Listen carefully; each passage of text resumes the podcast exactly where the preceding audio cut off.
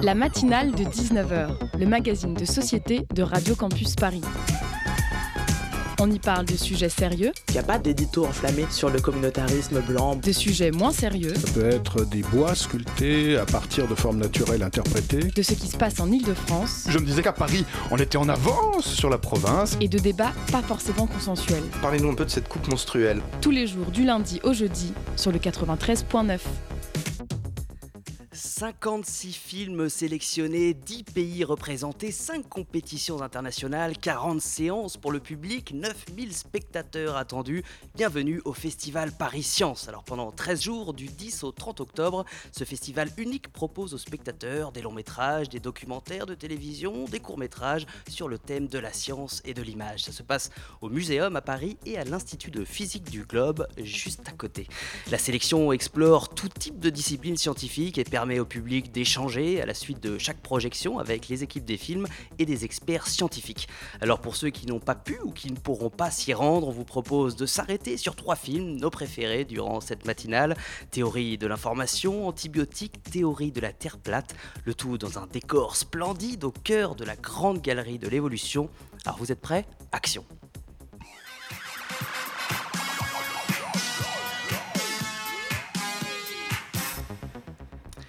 Bienvenue donc euh, dans cette matinale de 19h. Trois films ce soir, trois, grands films projetés à Paris Science qui ont retenu notre attention. On commencera par The Beat Player sur le parcours d'un homme qui a marqué l'histoire du XXe siècle sans qui l'envoi d'un simple email, d'un message Facebook ne serait peut-être pas possible aujourd'hui. On enchaînera avec Antibiotique et la fin d'un miracle, titre explicite et une enquête qui fait froid dans le dos. Puis on terminera par Behind the Curve, autre enquête sur les platistes de drôles d'oiseaux qui veulent que la Terre est plate comme un disque. Si, si, je vous jure que c'est vrai. Trois films, trois scientifiques, un pour chaque film seront avec nous ce soir. Ils nous donneront leur avis sur l'œuvre et nous apporteront leur lumière d'experts, sans oublier mes trois chroniqueurs qui ont vu attentivement les films et vont les pitcher, comme on dit chez. La matinale de 19h. Mais avant cela, on accueille Marina Vasseur de l'équipe Paris Science chargée de communication qui a trouvé quelques minutes entre deux projections. Salut Marina. Salut Hugo.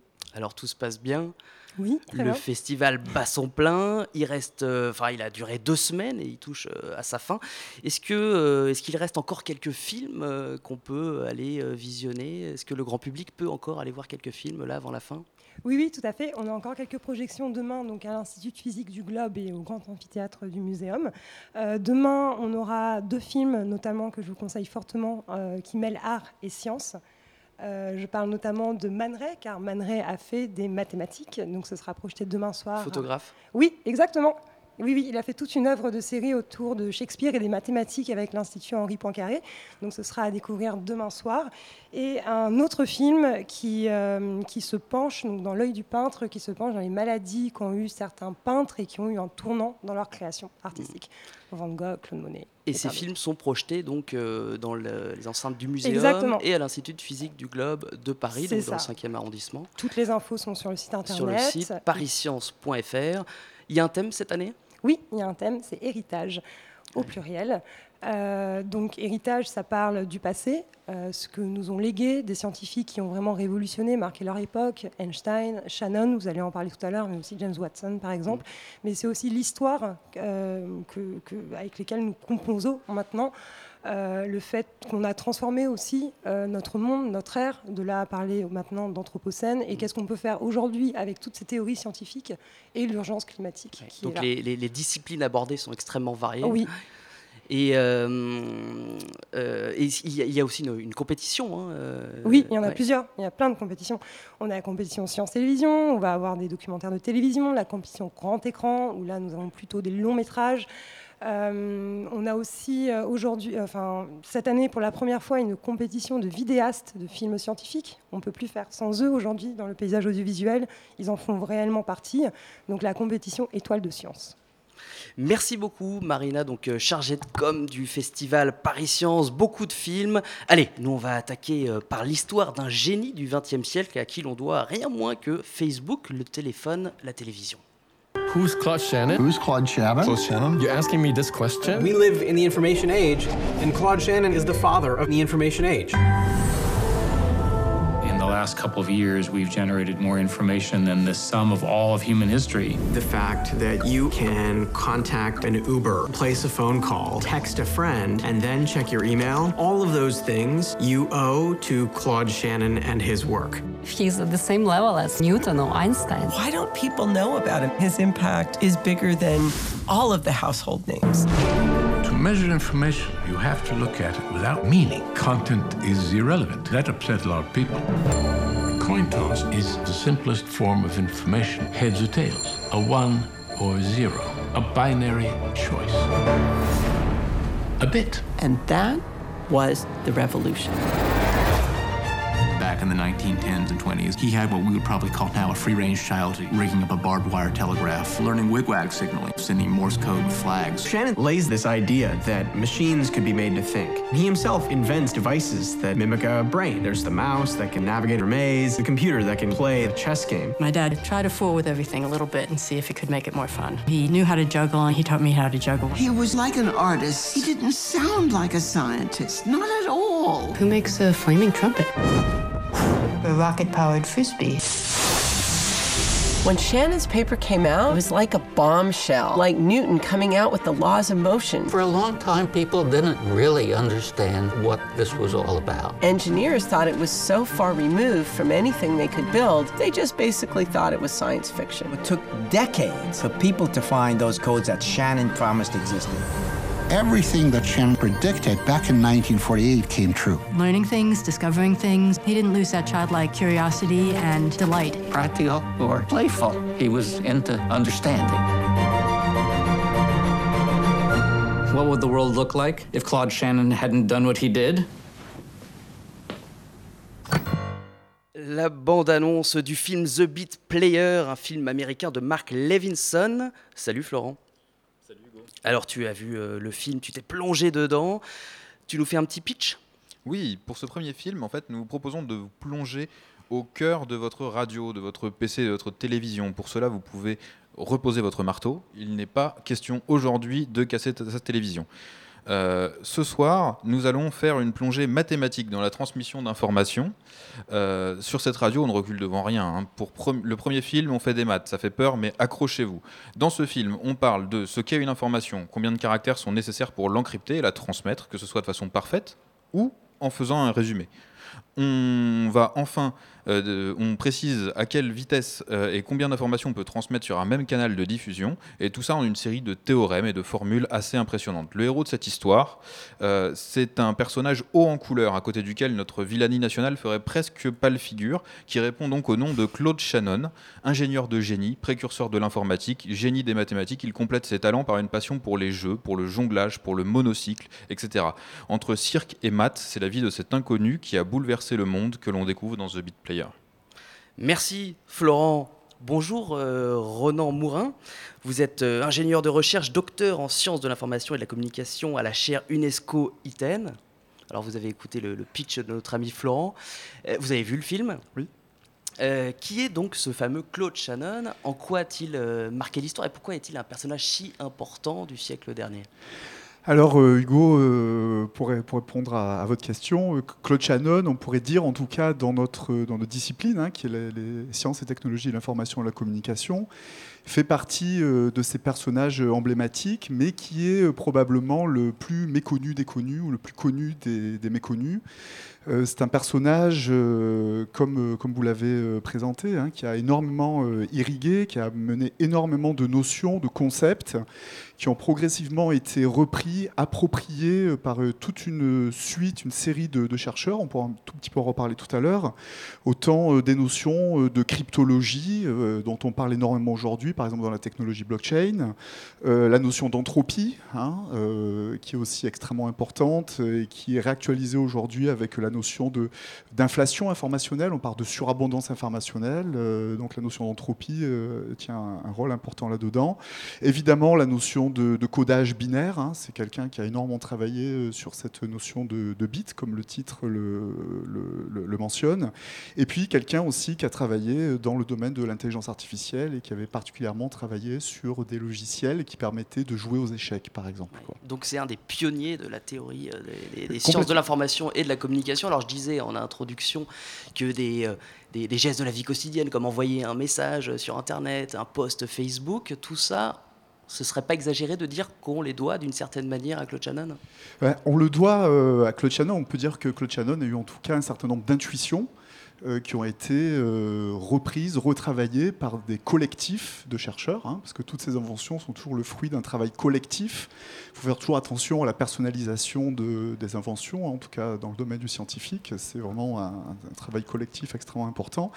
Et on, on, peut dire en tout cas que ce qui a été très intéressant dans le domaine des sciences, technologies de l'information et de la communication, et Shannon a été un, un initiateur à ce niveau-là, c'est que de par son caractère, de par sa personnalité, il a réussi dès le départ à hybrider une approche à la fois science dure et science douce. C'est-à-dire que c'était quelqu'un qui était un très très bon mathématicien, mais qui en même temps avait euh, cette approche humaniste, ou en tout cas humanisante des, des, choses, de la manière de faire de la science, de parler de la science. Euh, tu en as parlé tout à l'heure, euh, il était circassien, euh, c'est quelqu'un qui lisait... Oui, bon, on, on, peut s'arrêter euh, rapidement sur ce point-là avant de revenir sur les théories qu'il qu a formulées. On voit dans le film que c'est un personnage en couleur, euh, très original. Alors, il fait du, du jonglage, euh, du monocycle, etc. Euh, ça, vous, vous, pouvez le, le confirmer. Le, vous le film se film. termine d'ailleurs sur. Il fait du jonglage sur son monocycle. Ouais. Pour, et il a aussi notamment euh, euh, conçu des, euh, des machines extrêmement étranges, des machines bizarres qui servent à rien.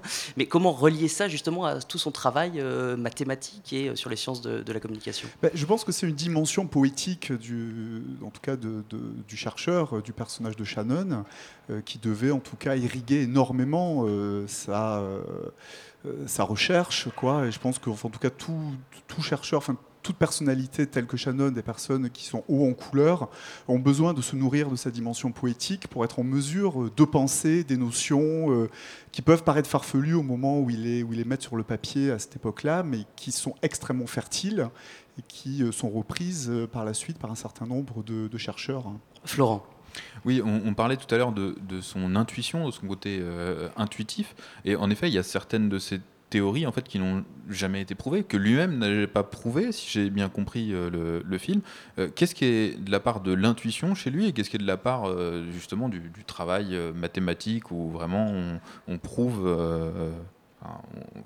on, espère prouver.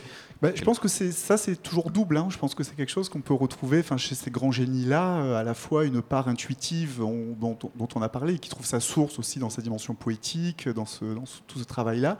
Et c'est grâce à cela qu'il s'autorise finalement à, proposer certaines théories. Alors certaines vont être retenues, seront prouvées, d'autres tomberont. Euh, euh, tomberont dans des, dans des oubliettes, ça peu importe en tout cas, mais ce qui compte, c'est cette frénésie-là, quasiment poétique dans la, dans la production de, de, de théories, de notions, de, con, de concepts, quoi, je mmh. pense. Oui. Bon, et alors on est en train de dire depuis tout à l'heure que c'est un personnage euh, d'une enfin, extrêmement important qui a apporté beaucoup de, de, de choses. Comment se fait-il euh, qu'il soit aussi peu connu euh, dans le grand public? Pour être très honnête, moi, Claude Shannon, bon, j'en avais entendu vaguement parler, mais je ne savais pas vraiment qui c'était, je l'ai découvert dans le film.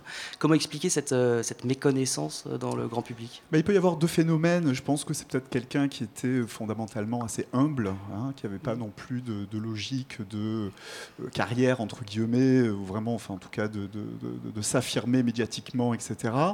Et puis après, il y a le travail du temps, qui sont des logiques de, de recouvrement, de réappropriation de ces théories. Et je pense que c'est ce qu'il souhaitait. C'est que ce qui était important pour lui, c'est que ces, ces notions, ces concepts puissent vivre et être, être réappropriés par de nombreuses personnes, quoi. Et notamment en sciences humaines et sociales. Il faut savoir qu'en tout cas en France, le, le, les théories de, de l'information euh, de Claude Shannon, puis Abraham Mols ensuite, ont été énormément reprises par les sciences humaines et sociales, par les sciences douces, notamment par quelqu'un comme Claude Lévi-Strauss, par exemple, mmh. ou par la psychanalyse. Euh, Et justement, dans la chaire euh, dans laquelle vous, vous travaillez, il y, a, il y, a, des chercheurs en, en sciences humaines ou oui. même euh, dans d'autres disciplines qui continuent à travailler sur les théories de Claude Shannon? Euh, Alors oui, enfin, on est tous héritiers en tout cas hein, du travail de, de, Claude Shannon.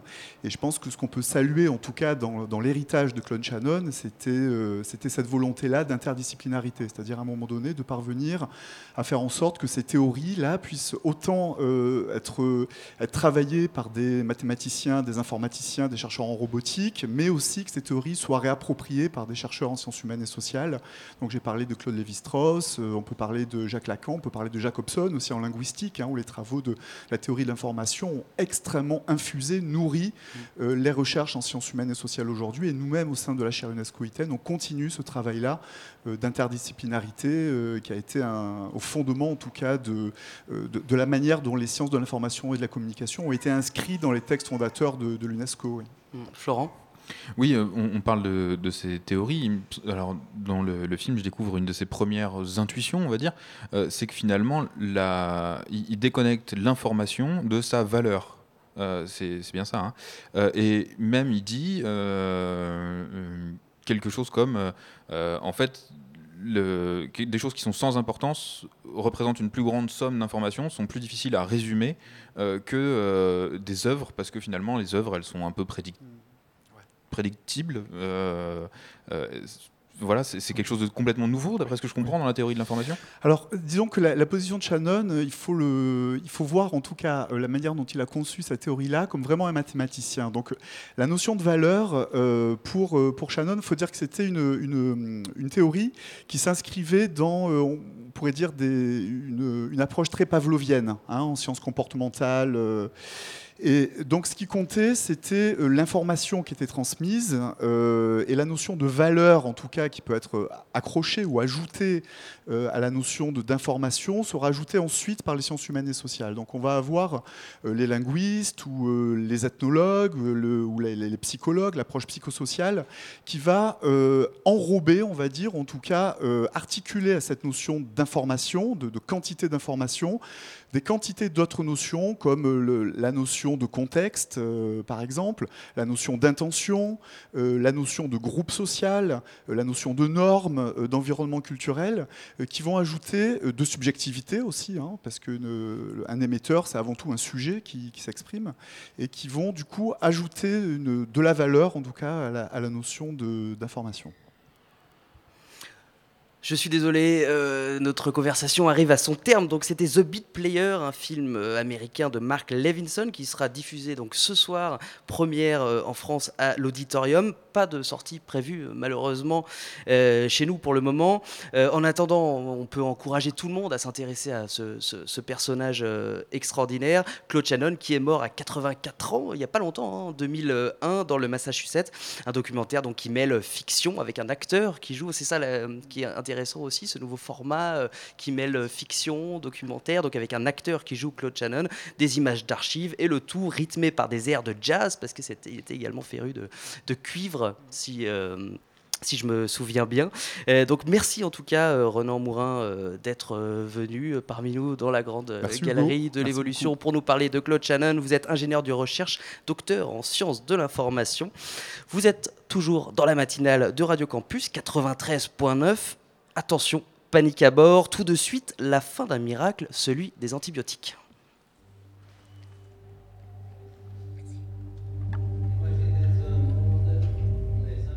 Je me suis assuré que cette question figure sur le rapport national de la gestion des risques du gouvernement britannique. L'épidémie de grippe occupe la première place, suivie du terrorisme, et la résistance aux antibiotiques est seulement à la troisième place. Cela donne bien sûr un poids politique à ce dossier, mais comme vous savez, c'est un sujet extrêmement complexe, et j'aurais voulu qu'il se place encore plus haut dans les priorités.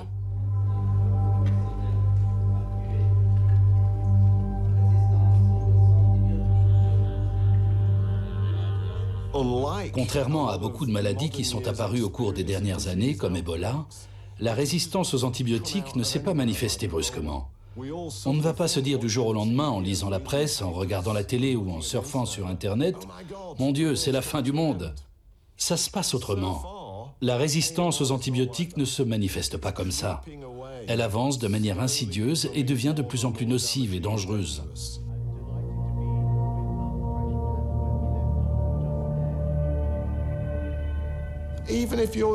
Même un riche pays européen qui s'attaque à ce problème sera touché si à l'autre bout du monde personne ne fait rien. On peut établir un parallèle avec le terrorisme ou le changement climatique. C'est un problème qui concerne 7,5 ou 8 milliards de personnes. Il faut le régler ensemble. Chaque année, le nombre de morts augmente, tout comme le taux de résistance. La situation ne cesse d'empirer. Il faut y mettre fin.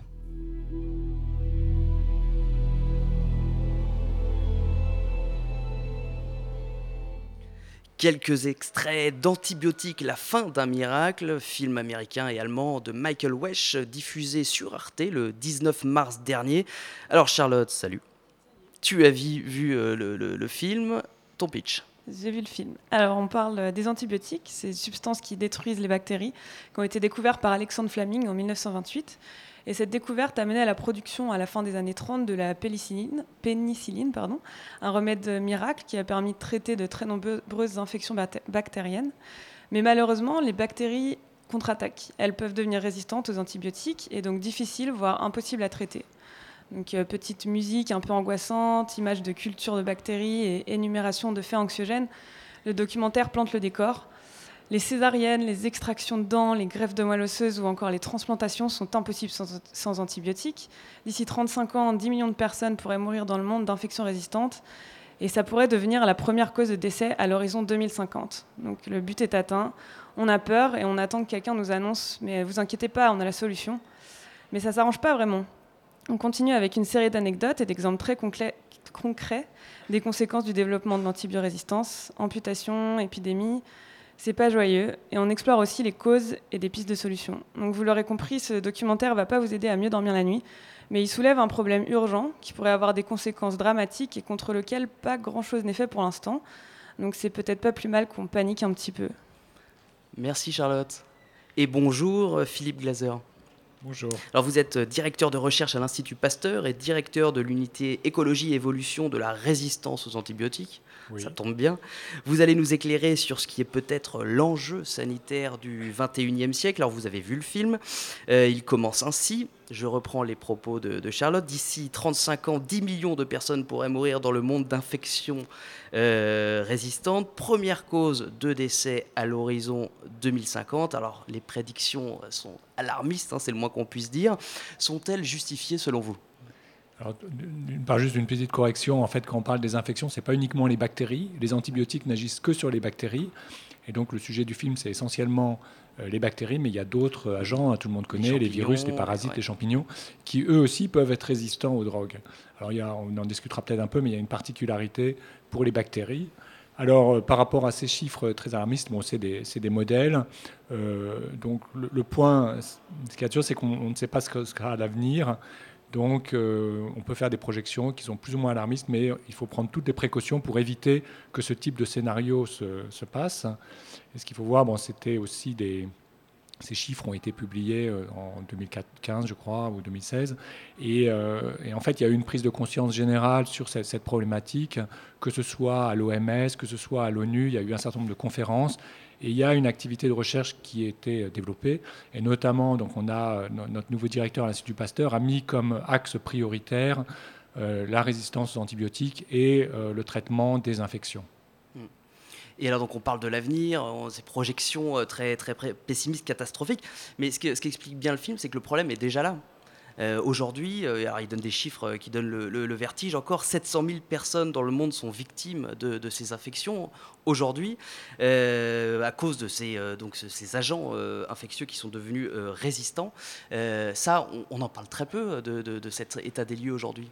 Qu'il y ait autant de gens, 700 000 dans le monde, qui meurent à cause de ça aujourd'hui. Alors la situation est très variable en fonction des pays. C'est-à-dire qu'on a certains pays, notamment bon, les pays moins, moins riches que nous, euh, ce, problème est nettement accru par rapport à la situation en Europe où on a un contrôle, on a une hygiène hospitalière, on a une hygiène en général qui finalement limite ces dégâts, alors que dans certaines régions du monde, on a à la fois euh, des, de faux antibiotiques, on a euh, combiné une surconsommation d'antibiotiques d'un côté et une sous-consommation de l'autre, parce qu'il y a aussi, il ne faut pas oublier, des gens qui n'ont pas accès aux antibiotiques. Donc euh, on se retrouve avec une mortalité par la maladie infectieuse qui sont beaucoup plus élevées. Donc ça, c'est vraiment un axe prioritaire de recherche, c'est lutter contre les maladies infectieuses. Et, finalement, l'objectif qu'on doit se fixer, c'est de mieux lutter contre les maladies inf- infectieuses en limitant les effets collatéraux de cette lutte, et notamment en luttant contre la résistance aux antibiotiques. On, y reviendra après. Vous parliez de surconsommation. On découvre aussi, en ce qui me concerne dans le film, que bon, l'agriculture est le premier responsable de, cette, antibio, de cette biorésistance, parce qu'on découvre que la plupart des antibiotiques qui sont consommés aujourd'hui le sont dans l'agriculture. Ça, je pense pas qu'on puisse dire que 80, ah, J'ai le chiffre, 80% de la production d'antibiotiques dans le monde est destinée à l'élevage. Oui, mais en fait, les calculs sont un petit peu plus compliqués que ça parce que si on prend par exemple les antibiotiques pour l'homme, on va dire, je ne me rappelle plus les chiffres exacts, mais c'est peut-être 20% ou qui sont consommés à l'hôpital. Le point, c'est que les hôpitaux, c'est très petit. Et donc, la, consommation d'antibiotiques dans les hôpitaux, il y a une. Bien sûr, les gens sont malades, les gens, on veut, risquer, on veut éviter tout risque d'infection, mais euh, c'est sûr qu'on va avoir un plus grand risque de entre guillemets, créer de nouvelles bactéries multirésistantes dans un, environnement comme l'hôpital. Et donc c'est pour ça qu'il y a des précautions très spécifiques qui sont prises pour éviter euh, l'émergence des résistances. Et donc il y a tout l'aspect hygiène hospitalière, par exemple, qui est importante. Et donc il y a bien entendu l'implication de, l'agriculture, l'implication de l'élevage. Mais donc ce qu'il faut voir, c'est de manière globale la problématique et pas accuser l'un ou l'autre, mais vraiment euh, essayer de, voir ça globalement. Mais en termes de quantité, c'est vrai que depuis des années, on surconsomme des antibiotiques euh, pour l'élevage, plus qu'on administre aux bêtes qui n'en ont pas besoin. C'est juste pour améliorer leur, leur capacité de, croissance, en, préventif en fait. Euh, euh, et, le problème, c'est que ces bactéries, donc on les retrouve ensuite dans les excréments, elles peuvent se répandre dans l'environnement et dans notre nourriture. Voilà. Et en plus, les, les, les, les, animaux peuvent aussi excréter des antibiotiques. Donc, ils vont excréter des bactéries résistantes et des antibiotiques. Mmh. Mais il faut voir quand même que l'utilisation des antibiotiques comme ce qu'on appelle un promoteur de croissance. C'est-à-dire l'idée, c'est que lorsqu'on donne des antibiotiques à faible dose euh, aux animaux, ils vont euh, finalement prendre du poids, sans doute parce que ces antibiotiques vont avoir un effet sur leur flore digestive.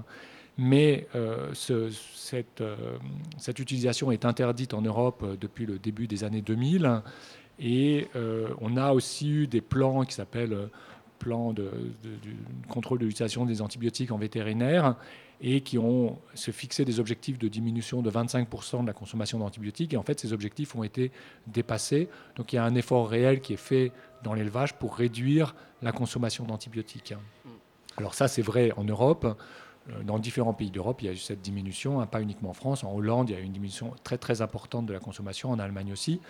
Mais euh, c'est vrai qu'il y a certains pays où cette situation est moins contrôlée. Alors il y a quand même un, élément qui est très, très intéressant, dans le, je pense que c'est mentionné dans le film. Donc il y a un, gène de résistance nouveau qui a été découvert en, 2014. C'est la question que je, vous ai, voulais vous poser toute simple. Qu'est-ce qui fait que les, euh, les, microbes deviennent euh, résistants aux antibiotiques euh, alors que bon, on les utilise quand même depuis, depuis presque 100 ans, les antibiotiques Qu'est-ce qui fait qu'aujourd'hui ils sont de plus en plus difficiles à combattre?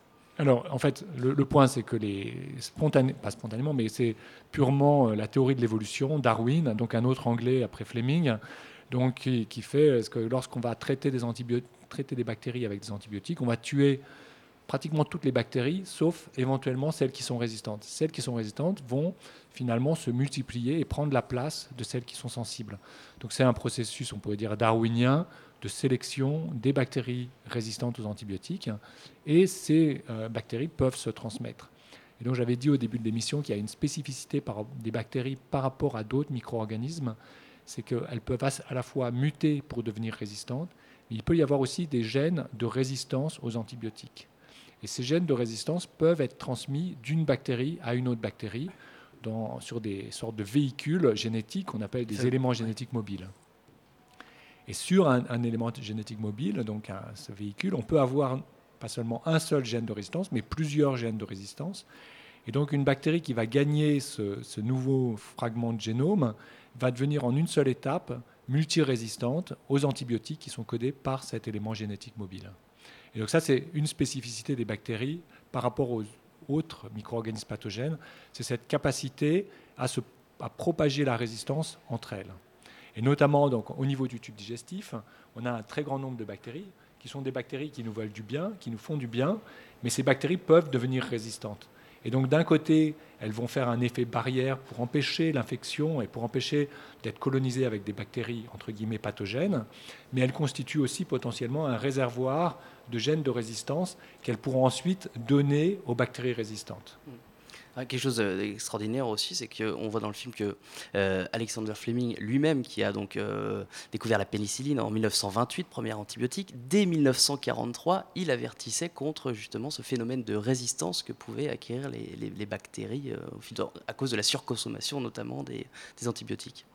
Oui, alors effectivement, les, antibiotiques vont avoir un impact sur euh, toutes les flores qui nous entourent, notamment les flores digestives, c'est-à-dire que les, les, populations qui consomment plus d'antibiotiques vont avoir des, flores bactériennes, donc les microbiomes qui sont plus altérés, et il va y avoir sélection de bactéries résistantes. D'accord. Et vous nous avez parlé, merci. Vous, avez parlé un peu des mesures euh, politiques de réduction de l'utilisation des antibiotiques qui peuvent être utilisées, mais au niveau, de, au niveau scientifique, vraiment au niveau de la recherche, quelles sont les solutions face à ça?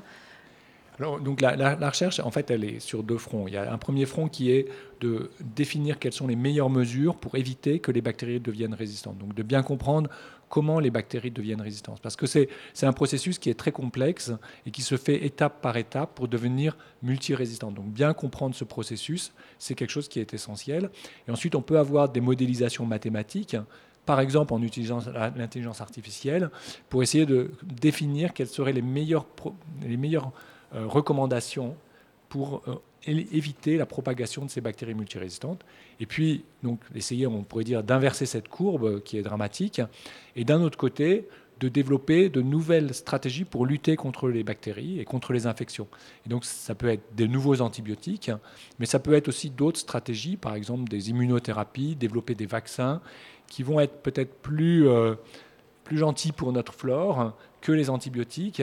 Et donc, en combinant ces différentes stratégies, c'est vraiment un moyen de à la fois lutter contre l'infection et de limiter les risques de résistance. il y a énormément de recherches qui sont menées dans ce domaine-là. Donc à l'Institut Pasteur, il y a des équipes qui travaillent à la fois sur l'aspect de prévenir la résistance et de trouver de nouveaux moyens pour lutter contre les bactéries résistantes. Mais un des problèmes aussi que, pointe le film, c'est que les, euh, laboratoires pharmaceutiques euh, financent de moins en moins ce genre de, recherche parce que c'est pas très rentable et parce que aussi, c'est ce qui pointe, c'est que euh, pendant des années, des décennies, les lobbies pharmaceutiques, et notamment liés à, l'agroalimentaire, empêchaient l'émergence de, programmes de recherche comme ça qui permettraient de lutter contre euh, ces résistances euh, des bactéries. Alors sur le point du, retour financier, alors ça c'est un problème parce que... Il y a ça, et si je, peux me permettre, ils expliquent aussi qu'il faut beaucoup de temps avant de, de, pouvoir euh, créer un nouvel antibiotique. Je crois que plusieurs dizaines d'années sont nécessaires. Pour répondre sur ce dernier point, donc de développer un nouvel antibiotique, c'est très compliqué. Parce qu'à la fois, il faut que l'antibiotique tue la bactérie, il faut que l'antibiotique ne fasse rien au patient, il faut que l'antibiotique euh, soit actif chez le patient, in vivo, donc il ne faut pas qu'il soit dégradé par le patient, par, exemple par le foie, il ne faut pas qu'il soit excrété trop rapidement, et, donc, et ensuite il faut qu'il atteigne sa cible. Donc il y a des cibles qui sont simples, comme par exemple dans le cas des infections urinaires, Souvent, les antibiotiques vont être concentrés au niveau des urines. Par contre, lorsqu'on a une infection sur une prothèse, on va avoir des concentrations faibles d'antibiotiques qui vont atteindre le site de l'infection et donc une efficacité plus faible. Donc ça, c'est vrai que de développer des antibiotiques, c'est très long. Ensuite, de tester un antibiotique, de faire vraiment des, tests d'efficacité et de comparer aux antibiotiques pour montrer que l'antibiotique est au moins aussi efficace que ceux qui existent déjà, c'est très compliqué parce que si on a un antibiotique qui fonctionne, pourquoi utiliser un nouvel antibiotique hein? Et puis, euh, ce qui explique que le processus à la fois de développer un antibiotique et de tester un antibiotique est quelque chose de long et de compliqué par rapport à si on a un nouvel antibiotique, et finalement les nouveaux antibiotiques qui sont commercialisés sont souvent des antibiotiques qui vont euh, attaquer les bactéries sur des cibles qui sont déjà des cibles d'antibiotiques. Comme la bactérie, elle, a déjà appris à devenir résistante sur ces cibles, ben finalement, elle va devenir relativement facilement résistante sur ces nouveaux antibiotiques. Et donc, ce qu'on cherche, c'est des antibiotiques qui vont cibler d'autres fonctions dans la cellule nouvelle pour lesquelles il n'y aurait pas de résistance. Et ça, c'est le meilleur moyen d'avoir des antibiotiques très efficaces. Alors, la difficulté, c'est si on a des nouveaux antibiotiques de ce type-là, eh ben, ce qu'on va demander aux médecins, c'est finalement de ne pas les utiliser et de les utiliser uniquement en dernier recours. Ce qui fait que le marché sera très limité. Donc, on demande aux industriels de développer des, des antibiotiques qui ont comme euh, destinée de d'être utilisé le moins possible. Et donc, de là, ils vont pas forcément pouvoir faire du, du- du marketing sur ces produits-là, entre guillemets. Et, et donc, c'est un problème un peu intrinsèque au Et système. le jour où ces antibiotiques de dernier recours seront, euh, enfin, les, bact- les, les- les micro-organismes seront résistants à ces nouveaux antibiotiques, là, ce sera compliqué. On peut essayer de faire un petit peu de, fiction dystopique euh, pour rester un peu dans le ton du film. Si jamais toutes, euh, les, euh, tous les, les- les micro-organismes deviennent résistants aux antibiotiques dans l'avenir, qu'est- qu'est-ce qui pourrait se passer? On, reviendrait, je sais pas moi, dans la, situation du 19e siècle où la moindre infection serait voilà, mortelle? En fait, bon, là où donner un petit peu une note plus positive, c'est-à-dire que cette, on a une augmentation de la résistance aux antibiotiques. Mais lorsqu'on arrête d'utiliser des antibiotiques, on a une diminution de la résistance parce que euh, finalement, il y a toujours une cohabitation de bactéries résistantes et de bactéries sensibles. Et pour les bactéries, finalement, ça, a- un coût pour les bactéries d'être résistantes. C'est-à-dire que lorsqu'on va mettre ensemble une bactérie résistante et une bactérie sensible, en présence d'antibiotiques, la bactérie résistante va gagner, elle se multiplie. En absence d'antibiotiques, celle qui est sensible va plutôt gagner, elle va pousser un peu mieux. Et donc, si on attend suffisamment longtemps, la bactérie sensible va prendre la place de la bactérie résistante. Donc ça, c'est un premier point, ce qui fait qu'une bonne utilisation des antibiotiques peut contribuer à prévenir ces risques. Et on le voit déjà, par exemple, en Europe, où on a des différences de résistance. Les pays du Nord, pour euh, dire les choses simplement, finalement, ont des niveaux de résistance qui sont beaucoup plus faibles que les pays du Sud, et notamment la France étant intermédiaire entre pays du Nord et pays du Sud. Donc vous êtes globalement beaucoup, un peu plus positif que euh, les réalisateurs du, du film. Je pense qu'il y, a il y a un risque, mais ce risque, bon, euh, comme euh, on, sait- on dit toujours, hein, l'avenir c'est difficile de le prévoir. hein. Donc il faut prévenir ce risque, il faut être, être prêt, il faut avoir des antibiotiques en réserve. Il est important que la recherche, à la fois industrielle et académique, se mobilise pour développer des nouvelles molécules, pour tout comprendre. Mais je pense que, étant donné les, les cris d'alarme qui ont été, ou les sonnettes d'alarme qui ont été tirées, finalement, on est dans une situation où il y a une prise de conscience du risque, il y a des programmes de recherche qui sont mis en place, il y a un programme au niveau du gouvernement, un programme qui s'appelle le plan prioritaire de recherche sur la question des antibiotiques, de la résistance, de lutter contre les infections dues aux bactéries. Et ce qui est très important, c'est de finalement de maintenir cette recherche au plus haut niveau pour prévenir tous ces risques. Donc Antibiotique, la fin d'un miracle de Michael Wesch, diffusé donc en mars dernier sur Arte, mais je crois qu'il est toujours euh, disponible à la demande. Donc euh, on vous conseille de, de regarder euh, ce film passionnant et puis de s'intéresser aussi à cette question. Merci en tout cas Philippe Glaser d'être venu, directeur de recherche à l'Institut Pasteur et directeur de l'unité écologie évolution de la résistance aux antibiotiques. Merci Charlotte. On va se remettre Merci. un peu de nos émotions avec un sujet plus léger, quoique. Tout de suite, rencontre avec les platistes, des gens convaincus que la Terre est plate. oui, oui, ça existe. À tout de suite sur Radio Campus Paris. First time I ever heard about the flat earthers was, I think, when I was in space last. I can't believe I'm talking about this. I was well versed in just about every conspiracy you can think of. Chemtrails, 9 11. Do you know they made up dinosaurs? I completely solved the JFK assassination, which I'll share with you at a different day. And then Mark said that he was a member of the Flat Earth Society. And I said, Oh, Mark, what are you on to now? This. This is what it is. Excuse me, anyone ever told you the Earth is flat? I caught his smile and he wasn't buying it. Nobody wants to admit that they've been fooled, but it's happened to every one of us. If you look on Google Trends, it's like spike. There's now flat earth dating sites. I mean, we've got songs. Why is it expanding the way it is? If you get online, you'll see so called evidence that seems scientific, and you go, huh, maybe they're onto something there. Science is having a problem combating what we're doing because they don't know how to address it. I want to believe this. This doesn't mesh with reality, so don't change my view, change reality. Now we're doing an international conference. It's okay to believe all this is really happening. At a conference, we want to prove there's no curvature. And if we can do that, it's game over. Can we get to the point where it's accepted?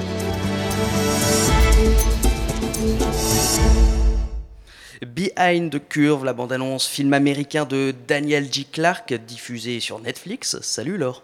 Salut. Alors tu t'es plongé euh, également dans ce film. Qu'est-ce qu'on y découvre? Alors, le film Beyond the Curve part à la rencontre de la communauté de ceux qui pensent que la Terre est plate aux États-Unis, les platistes. Donc, à travers le film, on découvre une communauté croissante, dont Mark Sergent, un des leaders platistes qui réunit plus de 80 000 personnes sur sa chaîne YouTube, quand même, qui tente de nous expliquer qu'on vit sous un dôme, un peu comme dans le film Truman Show. Le film interviewe les complotistes, mais également des chercheurs, des astronautes et des psychiatres pour tenter d'expliquer l'engouement pour cette théorie.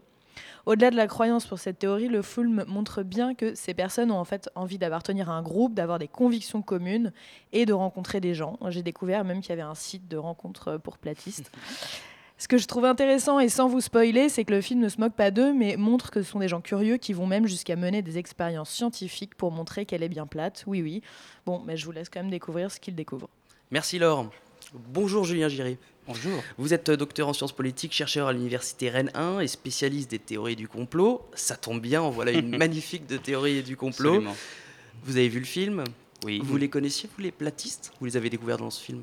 Alors, je les connaissais un petit peu par euh, raison professionnelle, on va dire ça comme ça, mais il est vrai que le film m'a permis de les connaître euh, bien davantage encore, parce que hum, ça reste quand même, y compris parmi les croyances complotistes, quelque chose d'extrêmement marginal, j'allais dire. Ça fait partie du bout du bout des croyances complotistes. On ne devient pas platiste du jour au lendemain. C'est rassurant. N'est-ce pas Bon, pour résumer brièvement leur conception du monde, euh, ils imaginent que la Terre est un disque plat. Euh, son centre est ce que l'on appelle nous le pôle Nord, et euh, les bords du disque en fait sont matérialisés par d'immenses parois de glace qui correspondent à notre pôle Sud. Voilà pour la théorie platiste. Alors, ce qui est intéressant dans le film, la force du film, comme le disait Laure, c'est que ils prennent pas ces gens-là pour des, des abrutis finis, pas de mépris, et justement, ils essayent de, prendre au, sérieux, leurs croyances et leurs théories. Théories, d'ailleurs, euh, qui, en fait, ils se basent vraiment sur une théorie scientifique. Ce sont même plutôt des gens euh, rationnels, rationalistes. Ça, c'est intéressant dans ce film. Savoir que ce ne sont pas des, euh, ce sont souvent des gens qui ont une situation sociale euh, correcte, qui sont pas. Euh, qui, voilà, qui sont intégrés dans la société, ça c'est une force du film. Bien sûr, ça c'est clair, on est loin de la caricature un petit peu parfois journalistique, médiatique, du, euh, bonhomme un peu farfelu, un peu fou, un peu allumé, dont on voit bien qu'il a quelques soucis, j'allais dire, en termes psychiatriques. Je ne suis pas psychiatre, donc je ne me prononcerai pas. Mais c'est vrai que pour l'immense majorité des gens qui croient aux théories du complot, ce sont des gens, j'allais dire, comme vous et moi. Ce ne sont pas de dangereux allumés, des farfelus, des imbéciles euh, qui se déguisent et qui vivent dans un monde à part. Non, non, pas du tout. Ça, c'est très intéressant. En revanche, la question de la rationalité, elle, elle est plus problématique. C'est-à-dire qu'il y a une prétention à la science. Il y a une prétention scientifique qui est de dire on va montrer une théorie. En revanche, le problème, on n'est pas vraiment dans la science parce que on part de la conclusion à chaque fois. C'est on veut montrer que la Terre est plate. On va donc chercher tous les moyens de montrer que la Terre est plate. On ne part pas de l'idée d'un postulat, d'une hypothèse, etc. Et ensuite rechercher des preuves, des indices, des données, etc., qui pourraient valider ou invalider la théorie. Ils partent d'une certitude et ils vont tout faire pour montrer que leur certitude est vraie. Et puis tout faire aussi pour euh, démontrer que euh, les, les- les- théories euh, adverses ne tiennent pas la route. Alors non seulement tout faire pour montrer la justesse de leur théorie, mais aussi refuser et écarter systématiquement tout ce qui ne va pas dans le sens de la théorie, tout ce qui n'est pas réductible, disons, à la théorie. Encore une fois, ce n'est pas une théorie parce que ce n'est pas réfutable. Donc, tout ce qui ne va pas dans le sens de la théorie, entre guillemets, est mis de côté. On le voit très bien dans le film. Vous avez le, l'un des, des platistes qui dit on va acheter un gyroscope euh, pour, faire, euh, pour montrer que la Terre est- ne tourne pas. Sauf que problème, la gravité, fait, enfin, la rotation terrestre fait son effet, 15 degrés par heure. Donc il y a un problème, c'est pas c'est pas la rotation de la Terre, c'est la rotation du ciel. Donc on enferme euh, le dit gyromètre dans une chambre antigravité, une chambre de grosse, ça tourne encore. Donc il y a un problème. Donc on le met encore dans un autre truc, dans un bismuth censé vraiment faire un vide, etc. Ça tourne encore. Donc il y a un problème. Donc on n'en parle pas parce qu'il y a d'autres évidences. Si vous voulez, c'est ça la difficulté, c'est qu'on est face à un millefeuille argumentatif. Chaque élément de preuve, à partir du moment où il est réfuté, ce qui est déjà extrêmement difficile parce qu'il faut être expert dans ce champ, et quand vous avez un, un argument, puis un autre, puis un autre, puis un autre, puis un autre, puis un autre, ça nécessiterait d'une part un temps absolument incroyable pour réfuter chacun de ces arguments, et en plus une multitude, une foultitude d'experts. C'est là où ces gens-là sont très forts, c'est qu'ils partent de la théorie officielle en disant elle est fausse, prouvez-nous qu'elle est vraie. Prouvez-nous que la théorie officielle est vraie. Nous n'avons pas à prouver que notre théorie est bonne. Vous devez d'abord nous prouver que la vôtre est fausse. Ensuite, seulement, on va peut-être élaborer. Et cette élaboration, elle passe justement par un rejet des postulats de la science. D'un mot, je voulais dire, pour peut-être terminer, que hum, la théorie du complot, elle participe d'une sorte de pseudo-critique. Pseudo-critique, pourquoi? Puisqu'elle se donne les apparences de la critique, de la critique saine, de la critique rationnelle, du doute, qui est à la base de la découverte scientifique, à la base de la démarche scientifique. Mais là, en fait, on n'est pas dans ça. On est dans une posture qui se présente comme hyper critique. On ne croit pas ce qu'on nous dit. On doute de tout, tout le temps, tout est douté. Les choses n'arrivent jamais par accident, par hasard, par incompétence. Tout ce qui peut arriver est nécessairement le fruit d'un plan organisé. Donc on doute de tout, mais en même temps, on ne doute jamais d'une seule chose, qui est l'hypothèse qu'il existe ce complot.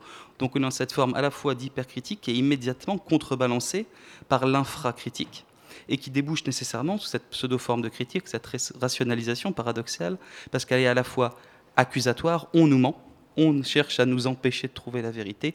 Ça, on nous dit croient, ils des croient quand même, ils sont, ils sont convaincus qu'il y a un immense complot mondial. Enfin, c'est vrai, des vrais conspirationnistes. Euh, et d'ailleurs, c'est vrai que ça part dans tous les sens. euh, mais Et bon, on est dans habitué. leur communauté, il y a des Et même dans, dans leur communauté, le- il y a des, voilà, des, des dissensus. euh, ils sont pas tous d'accord sur l'origine du grand complot mondial. Mais bon, c'est vrai que c'est des choses qu'on retrouve un peu dans tout, parmi tous les complotistes. hein. J'allais dire parmi tout- tous les complotistes, effectivement, les champs complotistes sont souvent des petits champs. On est quand même sur des phénomènes de marge. Donc vous avez effectivement des logiques, des logiques d'association, des logiques de domination. Mais comme dans tous les champs, finalement, vous avez des dominants, vous avez des gens qui aspirent à être dominants. Donc vous avez bien sûr personnels, les faits de conflit de personnes qui rentrent. Mais à chaque génération, à chaque fois que des nouveaux acteurs rentrent sur le champ, ils cherchent à se démarquer des autres, à gagner quelque part des lettres de noblesse, à la fois symboliques, économiques, etc., en apportant une théorie alternative, en apportant une révélation maximum supérieure. Encore un petit peu, c'est une fuite en avant. Il faut toujours plus. Donc de fait, ça, ça crée des frictions, ça crée des tensions, des théories alternatives. Il y a une sorte, j'allais dire, de division sociale du travail complotiste qui se fait à l'œuvre aussi, exactement comme dans tous les autres champs sociaux. Hmm. Mais c'est vrai que quand on. Avant de regarder ce film, je me suis dit, mais bon, il doit peut-être y avoir quelques reliquats, il doit rester quelques illuminés un peu qui croient dans ces théories. euh, et euh, à mon avis, plus ça va aller, moins ils vont être présents. Or, on se rend compte en fait que cette, cette, cette- théorie qui date des années. Enfin, qui a fait son retour dans les années 50 et qui a connu un grand boom dans les années 2000. Et euh, cette communauté est plus forte que jamais. Et, euh, les, tenants de ce- cette théorie sont de plus en plus nombreux. Bon, aux États-Unis, hein, j'imagine que c'est moins vrai dans les, pays européens. Mais d'où vient ce- cette recrudescence? Alors ça, c'est très compliqué à dire. Est-ce qu'effectivement, il y a une plus grande visibilité de cette théorie En tout cas, c'est clair. L'effet d'Internet aussi joue beaucoup parce que non seulement vous pouvez vous faire média et propulser, populariser ces théories, mais surtout ça permet de vous rendre compte que vous n'êtes pas tout seul. Vous rencontrez des gens qui pensent comme vous. Je ne suis pas, j'allais dire le jeu de mots un peu facile, un extraterrestre qui pense comme ça. Vous avez des gens qui pensent comme vous. Vous rencontrez des personnes avec qui vous pouvez vous sentir libre d'évoquer vos propres croyances, vos propres certitudes, sans être l'objet d'une sorte de réprobation ou d'opprobre social de part de votre famille, de vos amis, de vos collègues, etc., etc. Donc ça crée quelque part des espaces de liberté un peu alternatifs et en même temps un effet de loupe. C'est-à-dire que l'impression d'être super nombreux. À un moment, Marc Sargent dit Nous sommes des millions. Non, vous n'êtes pas des millions, vous êtes quelques centaines de milliers sur Internet. Ce qui est déjà une chose. Ensuite, dire dans la vraie vie, c'est encore autre chose, il faut voir. Mais ça donne quand même ce sentiment d'appartenir à une communauté, et pas n'importe quelle communauté, une communauté qui a accédé à un niveau de clairvoyance et de vérité supérieur aux autres. Et ça, c'est hyper gratifiant d'un point de vue égoïste, l'ego. Alors Là-dessus, non. non, parce que ce qui est, ce qui est- ce qui est intéressant aussi, c'est qu'on voit, il- toutes ces personnes rentrent un peu dans un cercle vicieux, c'est-à-dire qu'à partir du moment où tu rentres dans, dans- dans cette euh, communauté, c'est très difficile d'en sortir, parce que du jour au lendemain, euh, les amis, euh, voilà, claquent la porte au nez, euh, il y a une personne qui dit que sa femme l'a quitté, etc. Et donc plus ils se sentent rejetés, plus ils vont se renfermer dans cette communauté. Est-ce que ça, c'est quelque chose qu'on, qu'on retrouve aussi dans d'autres communautés complotistes comme celle-ci? Alors c'est une question d'une fuite en avant, c'est clair, parce que c'est difficile une fois que vous êtes engagé, que vous avez rompu avec tous vos cercles sociaux. Mais là, ça demande déjà un niveau d'engagement qui est très très important. Pour beaucoup, si vous voulez, il y a des espèces de va-et-vient qui existent, c'est-à-dire que je suis euh, dans cet espace-là, mais je dissimule aussi certaines de mes croyances vis-à-vis de l'extérieur, parce que je sais, et les gens savent, que leurs croyances sont marginales et ne font pas l'objet d'un consensus, une acceptation sociale. Donc parfois, ils dissimulent. Je, je lisais un article l'autre jour d'une collègue suisse qui expliquait comment les gamins qui étaient euh, créationnistes faisaient pour jongler à l'école. Et ben, ils disent Bah, écoute, moi j'apprends ma leçon, je dis au professeur ce qu'il a envie d'entendre, et quand je rentre à la maison, et ben, je pense que j'ai envie de penser. Donc, quelque part, ce sont des choses qui jouent aussi. Vous avez des phénomènes d'évitement, de contournement de l'obstacle, parce qu'ils ont intériorisé pour certains nombre d'entre eux que pour avoir une vie normale, pour pouvoir continuer à subvenir à leurs besoins, à leur famille, il fallait quelque part dissimuler sa croyance tant qu'on n'est pas assez nombreux pour, euh, dire, pour en parler librement. Et alors, on en parle librement où? Eh bien, sur les forums, sur Internet. Et effectivement, de ce point de vue-là, il y a un cloisonnement informationnel qui se met en place, une espèce de bulle informationnelle qui peut aboutir sur une sorte d'enfermement, de cloisonnement social, de réaffiliation, de réaffiliation sociale en termes de réseau sociabilité, clairement. ouais. Et ça, c'est des formes extrêmes. C'est les mêmes mécanismes que dans une secte finalement? Moi, je dirais je dirais pas tout à fait que c'est une secte parce que l'ensemble des aspects de votre vie ne sont pas caporalisés de la même façon. Et dans une secte, vous avez une emprise qui est un peu différente. Ici, vous pouvez toujours faire marche en arrière. À la limite, euh, on s'en fiche. Vous n'avez pas quelqu'un qui va vous euh, tomber dessus, qui va vous monter le bourrichon pendant des jours et des jours. C'est un petit peu plus euh, difficile, effectivement. Vaut mieux, je pense, parler de réaffiliation sociale que de secte, parce que déjà, la connotation très négative du terme secte, etc., qui joue à plein. Mais aussi et surtout, on n'est quand même pas dans ce degré d'embrigadement jusque-là, parce que la différence avec une secte, c'est qu'elle euh, va aussi influer sur l'ensemble de vos comportements de tous les jours, vos comportements sociaux. Là, il n'y a pas de dimension actionnelle comme dans les sectes, si vous voulez. Et euh, donc ces platis sont très organisés, de plus en plus organisés aux États-Unis. Donc euh, il y a la fameuse euh, Flat Earth Company qui, est, qui a beaucoup de moyens, qui organise des colloques régulièrement. D'ailleurs, on voit dans le film qu'ils organisent la première rencontre mondiale. Ils sont pas très nombreux, je sais pas, ils doivent être une, une petite, une petite centaine. Mais, mais ça prouve qu'ils arrivent, qu'ils sont très organisés quand même. hein. Et est-ce que la question où, où je voulais en venir, comment réagissent les scientifiques, la communauté scientifique institutionnelle face à cette, euh, ce pouvoir de plus en plus important, même s'il est relatif, des platistes aux États-Unis Il y a plusieurs types de réactions. Je crois qu'il y a aussi au départ une réaction de surprise. Ensuite, il y a une réaction un peu parfois de, moquerie, de rigolade, de dédain, de dire que de toute façon, c'est pas très important. Ils sont quelques-uns. C'est quelques religieux un peu extrémistes, c'est quelques individus qui ont un degré de défiance structurelle tel que de toute façon, euh, on ne pourra pas faire grand-chose. Donc il y a plusieurs types de réactions. Mais le problème, c'est avec qui, euh, à qui on s'adresse. Si vous adressez à des individus qui se posent des questions, par exemple des adolescents, des choses comme ça, qui vont vraiment se poser des questions réelles, sincères, parce qu'ils sont perdus, noyés sur Internet, face à des informations contradictoires, des informations qui leur paraissent étranges, eh bien je crois qu'à ce moment-là, il est vraiment important de les écouter, d'engager le dialogue, d'autant plus qu'ils vont prétendre, comme je disais tout à l'heure, à une démarche critique, une démarche rationnelle. Donc ok, tu as raison, une démarche critique, c'est super, c'est sain, c'est normal, je veux dire, c'est rationnel, c'est ce qui permet la connaissance scientifique, c'est ce qui permet les avancées. c'est- un des points les plus intéressants dans la fin du, du film. Justement, les scientifiques euh, s'expriment euh, à ce sujet-là et ils disent qu'il ne faut pas du tout leur tourner le dos, il ne faut pas les mépriser. Il y en a, un, il y a même un qui dit qu'il faudrait même collaborer avec eux, scientifiquement. collaborer dans le sens, voilà, travailler avec eux pour essayer de leur, de leur prouver euh, euh, scientifiquement euh, l'absurdité de leur théorie. Oui, c'est- possible, je le disais, pour ceux qui sont en début de trajectoire, en début de carrière, pour ceux qui sont absolument convaincus que tous les scientifiques font partie, sont soit des idiots utiles du complot, soit eux-mêmes participent du complot, c'est quasiment impossible. Là, je crois que le scientifique qui dit ça est physicien ou quelque chose comme ça. Et il n'a pas, euh, il est encore un peu dire, naïf par rapport à la dureté de ses croyances, à la solidité de ce type de croyances que les sciences sociales elles ont expérimenté depuis un moment. Donc c'est un peu la démarche un petit peu au départ que tout le monde pensait bonne, se dire bah quand même ils sont pas si euh, bêtes que ça. Mais c'est pas une question de bêtise, c'est une question de croyance. À un moment, une fois que vous êtes complètement convaincu, c'est très très difficile de revenir en arrière. Donc je tiens aussi à, à prévenir tout le monde que la Flat Earth Society, en- Society envisage même euh, d'organiser euh, donc une croisière en Antarctique, euh, je crois, l'année prochaine, pour démontrer ces fameuses, euh, enfin le, voilà, ces parois euh, de glace euh, qui constituent pour nous le, pôle sud. Un, un projet aussi de. où Il y en a un qui est parti en, Si, sur si. une fusée Si, si. euh, pour justement. Voilà, vous voir avez un. Bon, en tout cas, euh, si vous voulez aller plus loin, vous avez tout ce qu'il faut sur Internet. Et n'oubliez pas d'aller voir, euh, de, de voir le film euh, qui est disponible sur Netflix, euh, qui s'appelle Behind the Curve, donc film américain de Daniel Clark. Merci beaucoup, Julien Giry, d'être venu, docteur en sciences politiques, chercheur à l'université Rennes 1 et spécialiste des théories du complot. Voilà, la matinale est terminée, clap de fin. Vous avez encore jusqu'au 30 octobre pour venir voir des films scientifiques passionnants, tout aussi passionnants que les trois que nous vous avons survolés sur ce soir. Pour toutes les infos. Merci à Hugolin pour la réalisation et la logistique. Merci à Florent, Charlotte et Laure. Tout de suite, un format court qui s'appelle J'ai vu. Très bonne soirée à tous sur Radio Campus Paris.